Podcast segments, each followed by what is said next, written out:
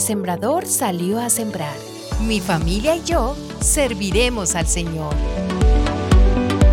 El mayor legado que los padres y abuelos pueden dejar a sus hijos y nietos es el conocimiento del Señor. Este será el mejor obsequio y que les servirá para toda la vida.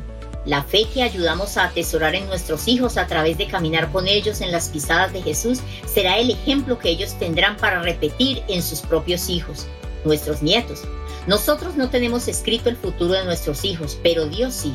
Sin embargo, Dios nos ha dejado la tarea de enseñarles lo que Él ha hecho por nosotros, en ese caminar a su lado, mostrarles a ellos sus pisadas, no solamente como para que le sigan, sino para que sean discípulos de Jesús.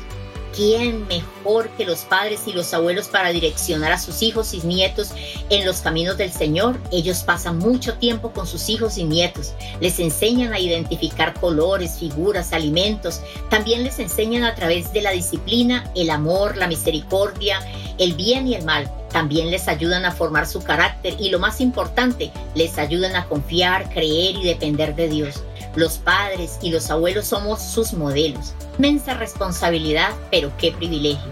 Eunice y Loida, madre y abuela respectivamente de Timoteo, temerosas de Dios, tomaron muy en serio la responsabilidad de guiar a su hijo y nieto en el conocimiento de Dios, en el temor y en reflejar a ese Cristo vivo en su vida. Eunice y Loida fueron mujeres creyentes que muy seguramente escucharon a Pablo en su primer viaje misionero. Este era un hombre convencido de la obra de Cristo y de su llamado, servir a su Señor y Salvador.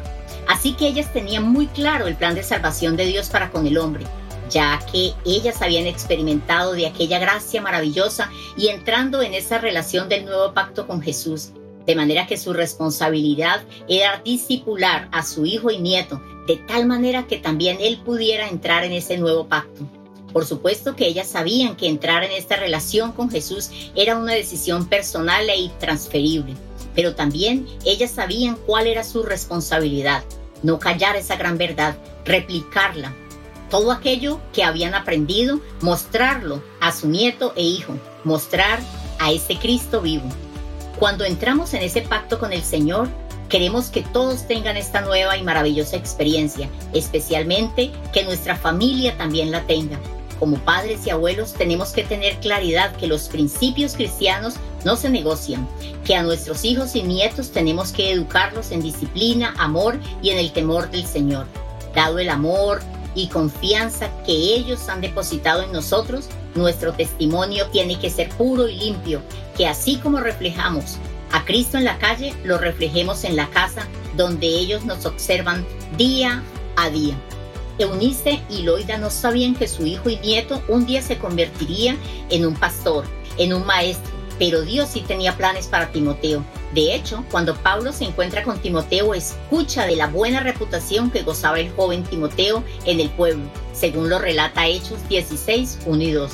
Después llegó a Derbe y a Listra, y he aquí había allí cierto discípulo llamado Timoteo, hijo de una mujer judía creyente, pero de padre griego, y daban buen testimonio de él los hermanos que estaban en Listra y en Iconio.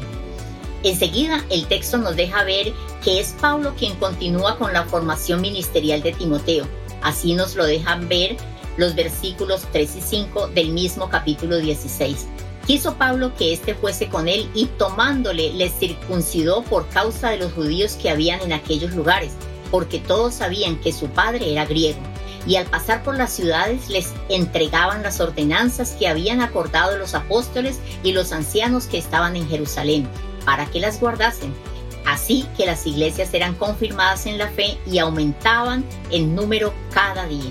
Como padres y abuelos queremos lo mejor para nuestros hijos, así que démosle el mejor regalo para que sigan y sirvan al Señor. Tengamos en cuenta que ellos son un encargo que Dios nos ha dejado. Ellos necesitan de padres y abuelos temerosos de Dios que les guíen en este caminar. Nosotros somos el instrumento que Dios ha puesto en la vida de nuestros pequeños para formarlos en el camino de la vida cristiana, enseñarles lo que es el verdadero evangelio del Señor, un evangelio que es genuino, que transforma vidas para ser sal y luz en la sociedad en la que nosotros hacemos parte y que está conformada por familias, que a su vez está conformadas por papá, mamá, hijos, nueras, yernos, nietos, etc. Así que un miembro de la familia que tenga el temor de Dios en su corazón, que ha reconocido a Jesús como su Señor y su Salvador, tiene la responsabilidad de presentarle a Jesús al resto de la familia y direccionarles en su peregrinar cristiano. Dichoso es el que oye y retiene la semilla. La semilla del día. La Semilla del Día es una producción de Iglesia Presbiteriana Cumberland.